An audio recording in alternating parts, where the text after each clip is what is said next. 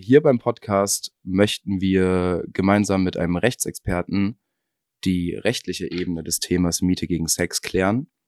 Dafür habe ich heute Herrn Patrick Störer da Costa als Gast, den Fachanwalt für Mietrecht vom Mieterverein Regio Freiburg. Ich möchte heute mit Ihnen zusammen ein fiktives Szenario durchgehen, einer Person namens Lena, die sich in Freiburg auf die Wohnungssuche macht und dort in fünf verschiedenen Schritten verschiedene Arten der Belästigung erfahren kann und quasi sie dazu befragen, inwiefern was davon strafrechtlich äh, relevant sein kann und wie man sich dagegen schützen kann. Schritt eins: Das Gesuch. Also wir stellen uns jetzt vor, Lena stellt ein Gesuch auf den verschiedenen Plattformen online. Die Form der Belästigung hier sind natürlich erstmal Nachrichten, könnten dann irgendwie zweideutige Sachen sein. Zum Beispiel hier ein Zitat aus unserem Selbstversuch war, dass jemand meiner Kommilitonin Juliana geschrieben hat, da ich mich nicht immer bewegen kann, wäre es gut, wenn du mir meine Medikamente und so geben könntest. Da ging es darum, dass die Person irgendwie im Haushalt Hilfe braucht und, und mich mit Schmerzöl einreiben könntest. Also schon so ein bisschen in so eine sexuellere Richtung, sage ich mal. Wie explizit muss die Nachricht gestellt sein, dafür, dass man äh, dagegen gerichtlich vorgehen kann? Und wie könnte sich Lena in diesem Fall vielleicht schützen? Sie haben ja schon schön gesagt, es ist viel zweideutig. So, zweideutig ist natürlich auch immer eine Grauzone mit dabei. Also was heißt gerichtlich schützen? Gerichtlich schützen heißt im Prinzip, wir haben zwei Möglichkeiten. Entweder bewegen wir uns im strafrechtlichen Bereich, das heißt, wenn ich das Gefühl habe, hier liegt eine Nötigung, eine sexuelle Nötigung oder eine Nötigung vor, habe ich die Möglichkeit, eine Strafanzeige zu erstatten, zur Polizei zu gehen, zur Staatsanwaltschaft. Die wird natürlich bei so einer Grauzone vermutlich nicht unbedingt gleich tätig werden. Darüber muss man sich im Klaren sein. Ich glaube, wenn Sie schon mit Ihrer Anfrage solche Nachrichten bekommen, können Sie sich mal vorstellen, wie dann im realen Leben tatsächlich wie viele Nachrichten wahrscheinlich versendet werden. Also wenn die Staatsanwaltschaft hier wirklich jedem Punkt nachgehen würde, kämen die nicht mehr aus der Arbeit raus. Also zu diesem Zeitpunkt wird es noch sehr, sehr schwierig sein. Es gibt auch die zivilrechtliche Möglichkeit, über Unterlassungsansprüche geltend zu machen. Aber da würde ich da zum jetzigen Zeitpunkt, so blöd das vielleicht klingt, noch nicht allzu große Erfolgsaussichten sehen. Also so für mich persönlich wäre jetzt die Grenze dieses Einreiben, ja, wo ich natürlich denke, das geht über das, was ich mir vorstellen könnte. Ich brauche vielleicht Hilfe, ich bin eine hilfsbedürftige Person. Ich habe schon öfters erlebt, dass gefragt wird, können Sie dann im Garten helfen? Das schaffe ich nicht mehr, dafür würde ich vielleicht die Miete auch anpassen. Also nicht jede dieser Anfragen muss jetzt irgendwie sexuell orientiert sein. Ja, also das gibt es, diesen Bedarf. Wenn es aber dann natürlich in diesen Bereich geht, hier, äh, ich hätte gerne persönlich mit Körperkontakt oder sonst was, wäre für mich die Grenze überschritten. Also da hätte ich dann Zweifel. Wie kann man sich schützen? In dem Augenblick erstmal nur dadurch, indem ich diese Angebote sofort aussortiere. Haben Sie denn schon Klientinnen oder einen Klienten gehabt, der mit solchen Nachrichten zu Ihnen kam? Also tatsächlich noch nicht. Ich mache das jetzt nächstes Jahr 25 Jahre, aber so einen Fall hatte ich noch nicht das, was ich gerade eben geschildert habe, diese Anfragen mit Hilfe im Haushalt, mit Hilfe im Garten, das habe ich öfters. Das gibt's tatsächlich. Das kann man dann entweder mietvertraglich auch regeln oder als Zusatzvereinbarung. Aber diese sexuellen Avancen, ich könnte mir natürlich vorstellen, dass das sehr vielen Frauen, vielleicht auch Männern, müssen ja nicht immer nur Frauen sein, denen sowas passiert, auch unangenehm ist und sie dann nicht den Weg zum Anwalt suchen. Schritt zwei die Wohnungsbesichtigung. Die Frage hier ist, inwiefern welche Art der körperlichen Berührung ab wann strafbar sind. Plus könnte ja hier bei der Wohnungsbesichtigung beim ersten Treffen schon quasi mündlich vereinbart werden, was geschehen kann im Sinne von Ausgleich für Mietzahlungen, die man irgendwie nicht tätigen kann. Und auch hier wieder die Frage, ob Sie schon mal etwas in die Richtung erlebt haben.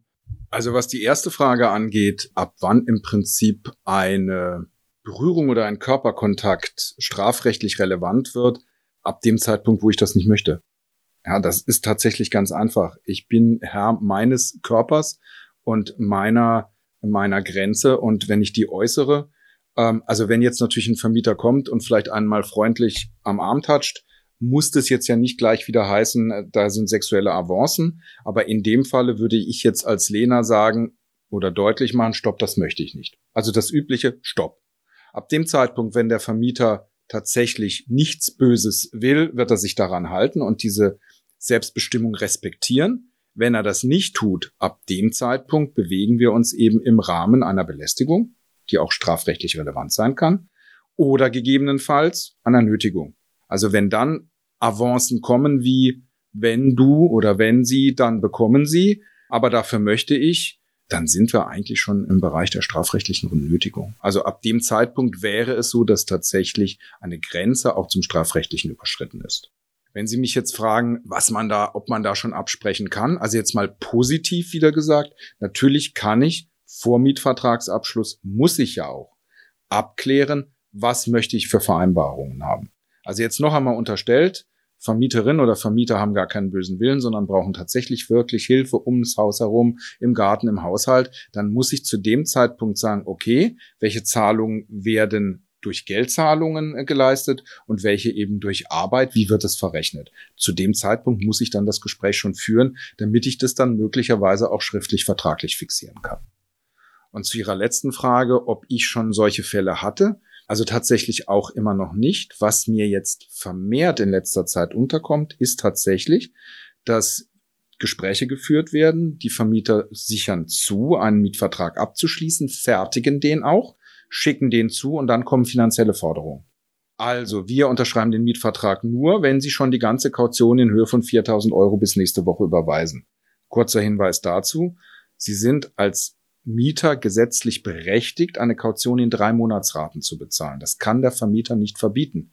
Aber da wird jetzt sehr häufig versucht zu sagen, Mietvertragsunterschrift nur dann, wenn schon Kaution oder sogar noch zusätzliche finanzielle Leistungen äh, geleistet werden. Das passiert tatsächlich sehr häufig. Also da nutzen sicherlich manche Vermieter, ich will jetzt auch nicht wieder alle Vermieter schlecht machen, es gibt auch ganz viele soziale Vermieter, aber es gibt sicherlich auch schwarze Schafen, die Wohnungsnot und die Not der einzelnen Mieter, die sie dann auch im Vorstellungsgespräch schon mitbekommen, Kündigung wegen Eigenbedarf, es ist Druck da, dann nutzen sie die Situation schon aus, ja. Schritt drei, der Mietvertrag.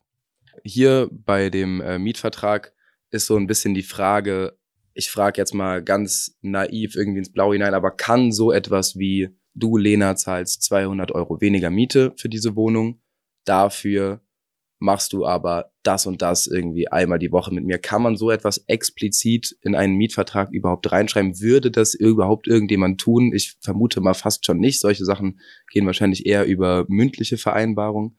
Fangen wir mal mit der ersten Frage an, mit dem expliziten Fall, den Sie jetzt genannt haben. Nein, sowas kann ich mietvertraglich nicht vereinbaren. Und zwar, weil eine solche Vereinbarung sittenwidrig wäre. Also was heißt Sittenwidrigkeit? Ja, Sittenwidrigkeit ist ein Paragraph, Paragraph 138 im Gesetzbuch, wo drin steht, dass alles das, was dem Anstandsgefühl aller billig und gerecht Denkenden widerspricht, nicht in Ordnung ist.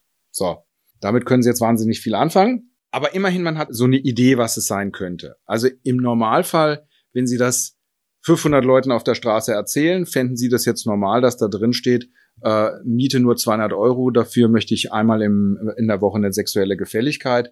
Wie viele von diesen 500 Leuten würden sagen, das ist in Ordnung? Ich hoffe mal relativ wenig. Und damit hätten Sie eigentlich diesen Paragraph Sittenwidrigkeit erfüllt. Und das wäre damit nicht zulässig. Auch da gibt's natürlich wieder Grenzfälle, wo man vielleicht sagt, es könnte zweideutig sein oder nicht.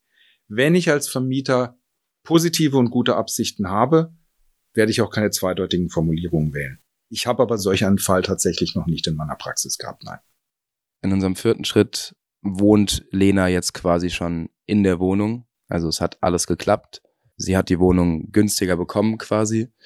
Und wenn man jetzt davon ausgeht, dass es sich nicht gerade um eine WG handelt, sondern um eine ganz normale Wohnung, wo eigentlich nur sie Zugang zu hat, was ist dann, wenn der Vermieter eben reinkommt zum Beispiel, also die Wohnung betritt und vielleicht auch die äh, vorher mündlich abgesprochenen Gefallen einfordert?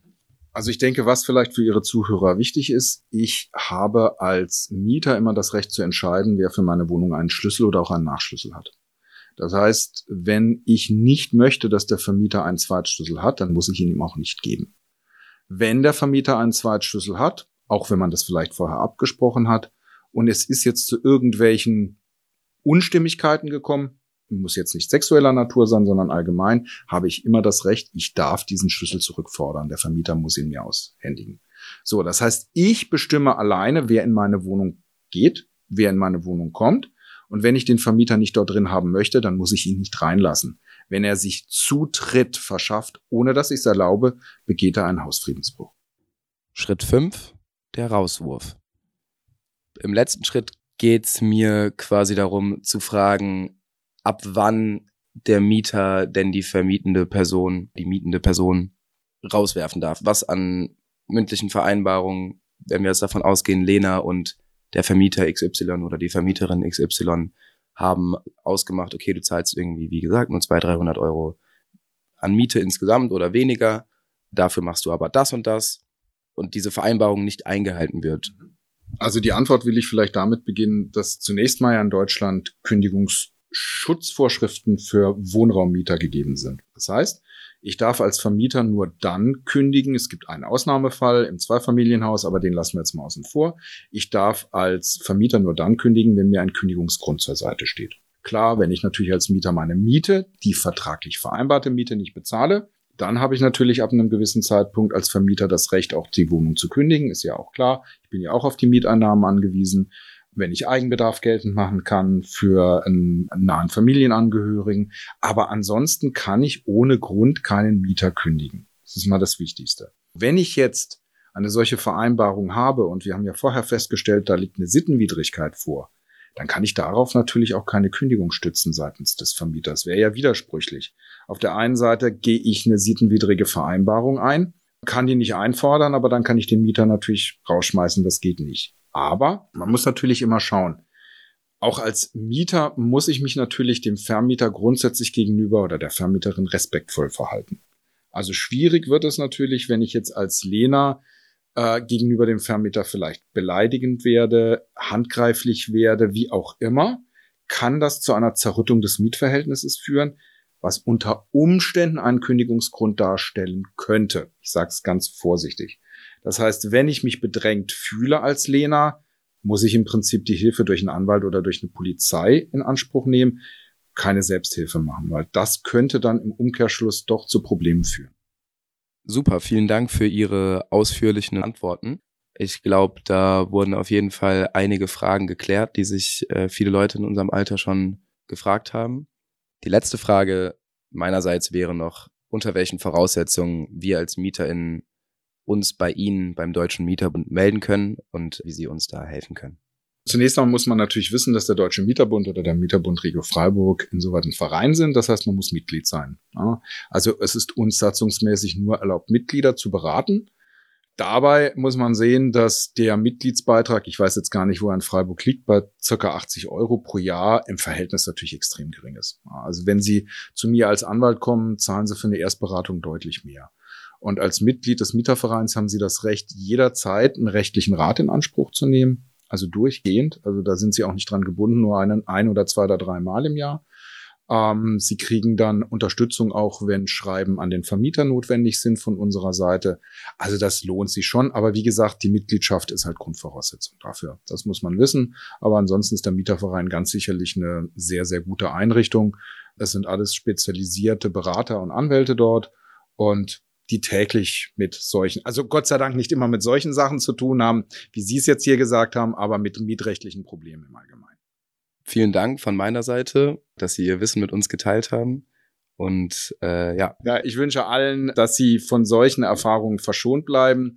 Ich drücke allen die Daumen, dass sie, wenn sie eine Wohnung suchen, gerade im Freiburger Markt, gerade für Studenten, dass sie da wirklich erfolgreich sind.